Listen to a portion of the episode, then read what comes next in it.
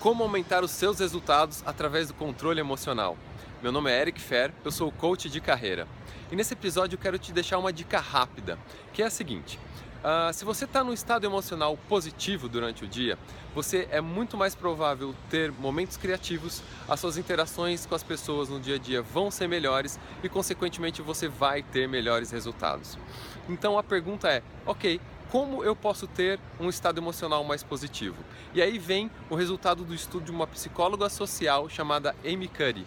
Ela pesquisou poses de poder, posturas em que as pessoas se colocam por algum tempo, por dois minutos, por exemplo, e essas posturas acabam gerando na pessoa um estado emocional positivo e, consequentemente, os resultados são positivos. E a estratégia é, a dica é, que poses seriam essas? Uma pose seria os dois braços levantados, como uma posição de vitória. Fique assim por dois minutos. Você já vai começar a ver uma diferença no seu estado emocional. Ou então, mexa-se, ande três lances, suba três lances de escada na sequência rapidamente e você vai perceber, além do cansaço, se você não tiver acostumado, você vai perceber uma mudança no seu estado emocional. Só aí você já vai é, ter bons resultados no seu dia. É uma dica rápida. Muito obrigado e até a próxima.